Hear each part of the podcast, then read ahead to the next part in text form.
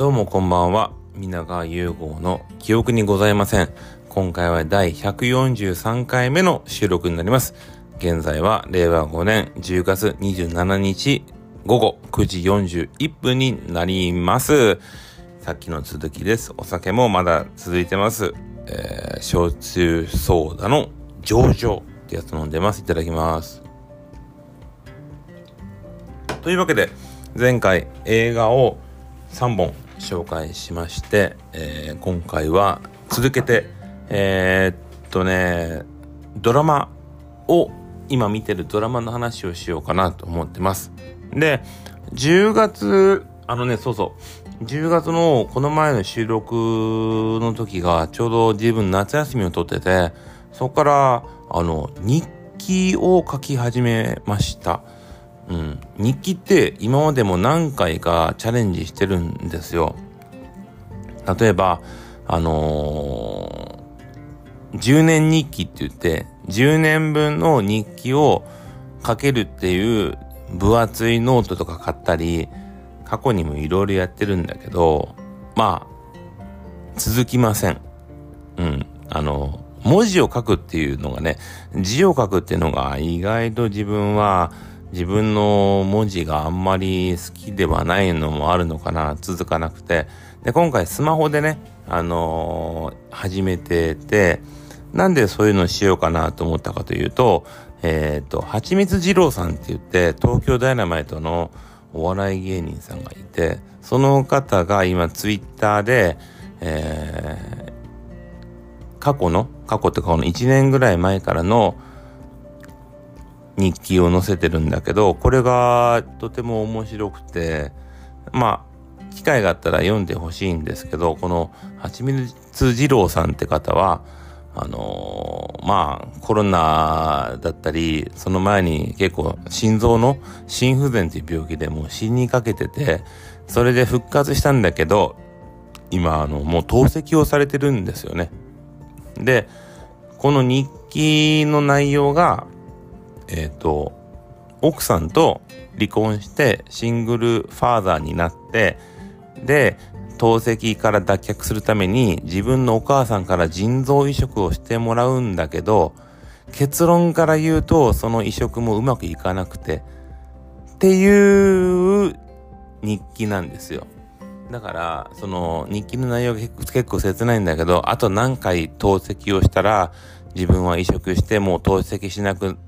な、なるんだみたいな内容なのね。でも、まあ、自分はその結果を知ってるから辛いし、ただ、言うて、この、はちみつ二郎さんのインスタとか見てると、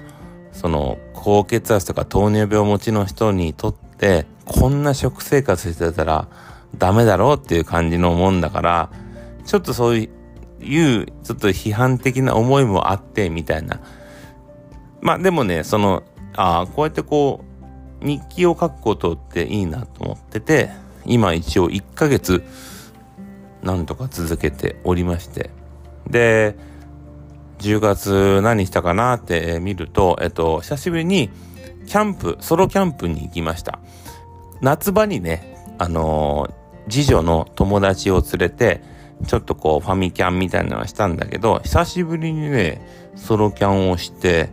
で、やっぱ楽しかったですね。あのー、やっぱ夏場のキャンプってやっぱり虫が多いとか、そういうのがあって、冬はね、寒くて、そこら辺の問題出てくるんだけど、やっぱりね、ちょうどこの10月、11月っていうのは、まあでも、キャンプにはちょうどいい時期かなと思ってます。というわけで、えっ、ー、と、今回実は、あのー、10月期のドラマをですね、なんと5本も見ておりまして、うん、全部見れるかなとは思ってんだけど、で、あのー、まあ、1個目は、昨日何食べたシーズン2ということで、西島さんと内野さんが出てる映画化もなりました。えー、昨日何食べたっていうのはもう僕の人生の今もう本当に外せないバイブルみたいな大好きなドラマなので、えー、孤独のグルメと昨日何食べたっていうのはも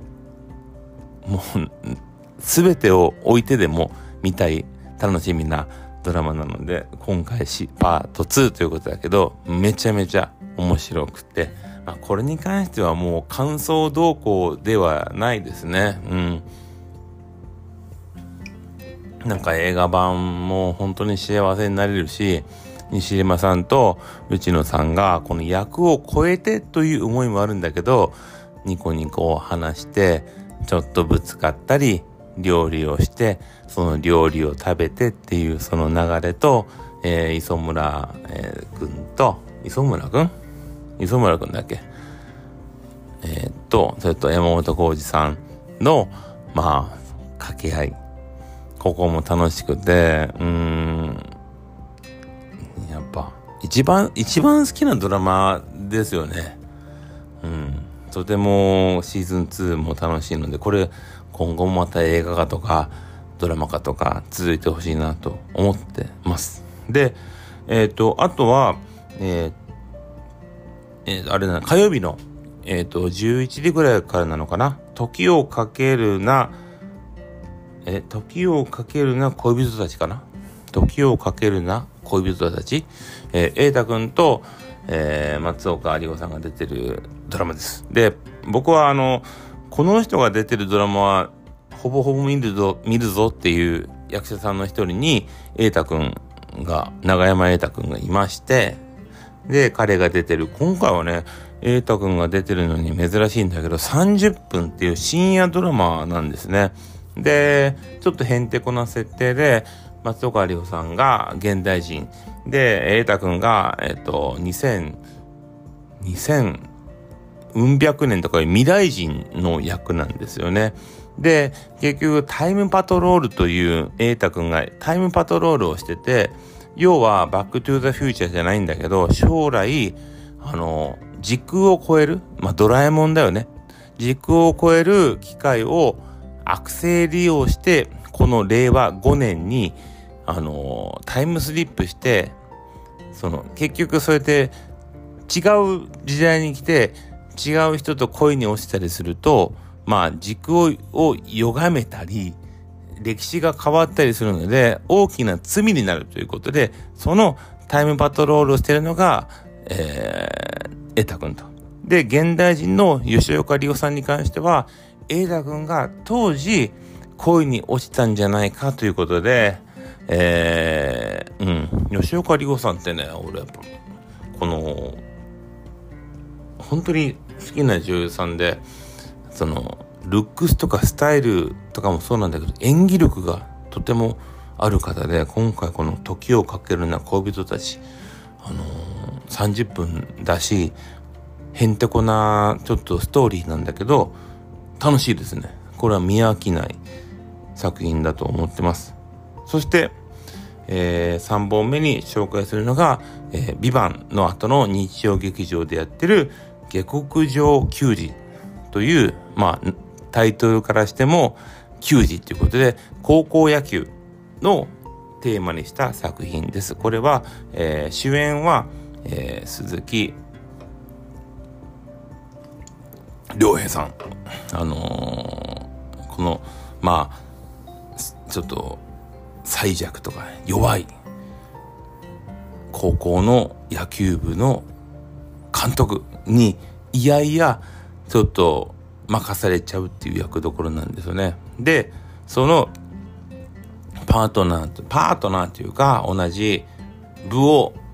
この子は野球がとても大好きな、まあ、パートナー役を、えー、黒木華さんが演じられて、えー、鈴木亮平さんの奥さん役を井川遥さんがやってて。まあ、そういうドラマなんだけど、なんだけど、まあ、前回ビバンがこの日曜劇場で久しぶりにこうドカンと当たって、その後でどうなるかなと思ったんだけど、まあ、あのー、前にも鈴木亮平さんの話は映画絡みでしてるんだけど、やっぱりとても信頼がおける俳優さんです。彼は、その、彼の演技もどうこうだけど、彼がどういう役を自分でやりたいっていうの選んでて、やっぱ作品のその質の高さっていうのはとてもあるんですよね。で、今回は、まあ、自分あんまりこのドラマのスポコンものとかは興味がなくて、見るドラマのあんまり質ではなかったんだけど、ただ、鈴木亮平さんが出てるっていうことだと、あ、彼が出てる日曜劇場って、そりゃ面白いんじゃないかと。うん。なかなかこの、日本の俳優さんの中で、演技の質が高い人っていないんですよね。役所広司さんと、鈴木亮平さんと、あとは、そうね、女性で言うと安藤サクラちゃん。あ、そうね、あと妻夫木くんかなってところで、あのー、その中でもやっぱ鈴木亮平さんのストイックさ。で、今回もやっぱり面白いんですよ。で、下克上球児のセールスポイントでもう一個大きいのは、これ実は、あのー、吉高由里子さんが出てた、最愛っていうドラマの、あの、スタッフが全員出てます。高校野球のスポコンもので、えー、プロデューサー、監督、脚本、全員女性なんですよね。これが面白くて、普通、そんな高校野球で男のちょっとこう泥臭そうな話なんて、男性メインで作りそうじゃないですか。それをね、あのー、なんと女性だけのスタッフで作ってるってところがまた素晴らしい、憎いなと思いますよね。うん。というわけで、ちょっと待ってね。お酒がなくなりました。ちょっとお待ちを。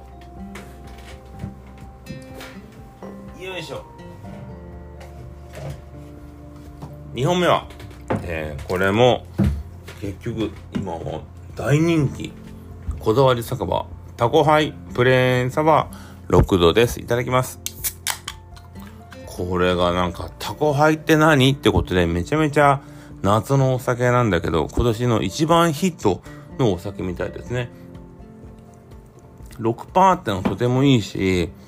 これがなんかレモンの酸っぱさも控えてて、何味って感じなんだけど、なんかちょっとこう、サイダーって感じの、えー、お祭りとか、そんな中での飲んでそうな、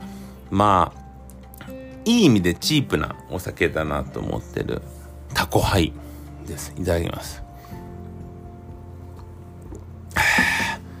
今日はさ、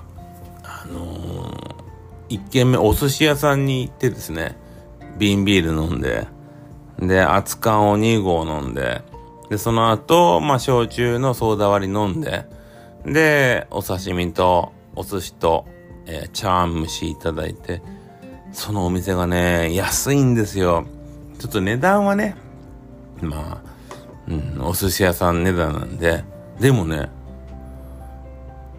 6000円ちょっと。どうかな。まあまあね、安くはないかもしれないけど、まあまあ、たらふくお寿司とお刺身食って6000円ちょっとって結構考えられない値段で、そこで飲んで、で、その後、また別の居酒屋さんに行って、そこでキープしてる焼酎があって、で、えっ、ー、と、おでんと、何食べたっけな。おでんと、冷ややっことか食べましたね。う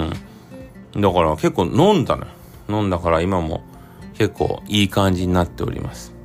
というわけで、えっと、もう一本じゃあ、もう二本か、ドラマを紹介してしたいんですけど、えっと、一番好きな花という作品で、これは、えー、っと、前回あの、えー、っと、あの、めめね、めめ、あの、ジャニーズの、と、川口春奈ちゃんが出てた、サイレントっていうあの、めめが、なんか耳が聞こえない手話のドラマ、あのスタッフがやってる一番好きな花という作品で、えー、出てるのが多部未華子ちゃんと、えー、今田美桜さん、えー、神尾楓珠くん、そして松下洸平さんということで、4人主演ということで、これはね、あのー、見る予定なかったんですけど、あの、松下洸平くんがとてもね、上手な演技とこうコミカルさがあって、1話だけ見ました。2話も見ます。で、まあ、ちょっと気になるのは、あまりにも偶然の出会いが多すぎて、あのー、なんちゅうのかな、幼馴染にそんなに道端で会う？みたいなのがあるよ。幼馴染ってそんなにいないでしょ。道端でたまたま会って、恋に落ちるみたいな。そこの、その、俺はその映画もドラマもそうやけど、その、たまたまとか、偶然とか、その温度ってちょっと難しくて、そんなんあるかいっていうのもあるから。まあ、ただ、えっと、あの、今、そう、今田美桜さんがね、すごく上手だから、まあ、楽しみにしてますよ。まあ、その脚本とかスタッフも素晴らしいんで、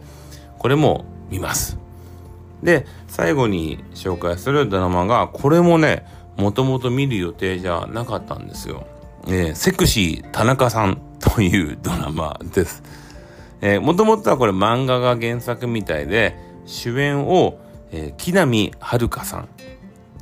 木に、南に、晴れるに、夏と書いて木南遥さんですね。えー、っと、知ってるかな？えー、さっき言った安藤さくらちゃんのブラッシュアップライフで、安藤さくらちゃん、木南遥さん、で、えー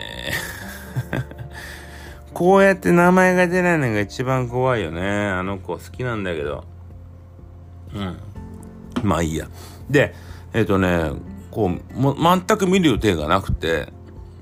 たら、あの、最近その、ゆとりですが何かインターナショナルっていう映画を見て、そこに、木南遥さんが新しいキャラで出てて、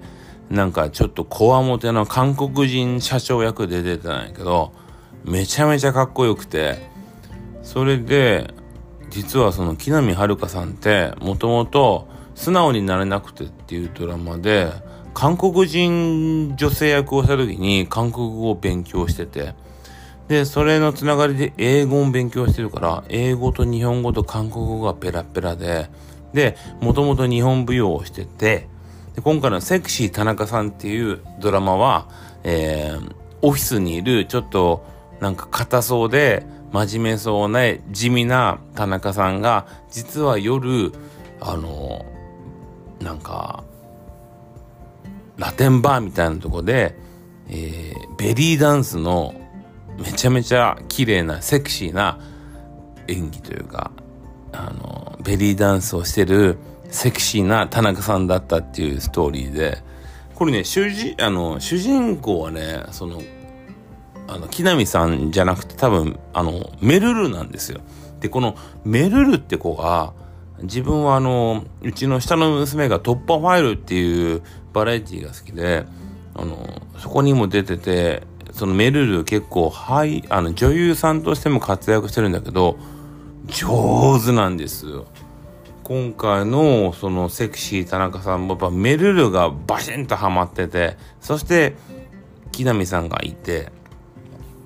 いやしかもなんと1時間ドラマと。これ多分30分枠だよねっていうイメージなんだけど、1時間ドラマということで、セクシー田中さん、これはね、あの、広いものでめちゃめちゃ面白いし、なんて木南遥さんってこれあの、玉木宏さんの奥さんなんですよ。で、プライベートをあんまり明かしてない方で、で、お子さんも生まれてるの。でも、腹筋がめちゃめちゃすごくて、これ、産後？マジかって思うぐらいの腹筋なのよ。だからこのベリーダンスの木南さん見てほしいし、まあこの後ゆとりの話もしますけど、えっとね、木南さんが多分年あんま変わんないんですよね。多分39とか38とかなのかな。玉木宏くんが僕は同い年なんで、なんか、こう、プライベートあんま出さないってところもかっこいいなと思うし、うん。よかったら、えー、見てください。で、ドラマ、えー、5本。えー、昨日何食べた？下克上球児、時をかけるな、時をかけるよ、時をかけるな、小人たち、セクシー田中さん、そして一番好きな花、えー、今回はこのなんと5タイトルも見ておりますけどまた今後も、えー、あそうそうあのー、ちょっと家康はちょっと見るのやめました。ちょっと溜まっちゃってて。うんまあ仕方ないね、うん、というわけで、えー、第2部というかここは終わりたいと思います。ではまた次。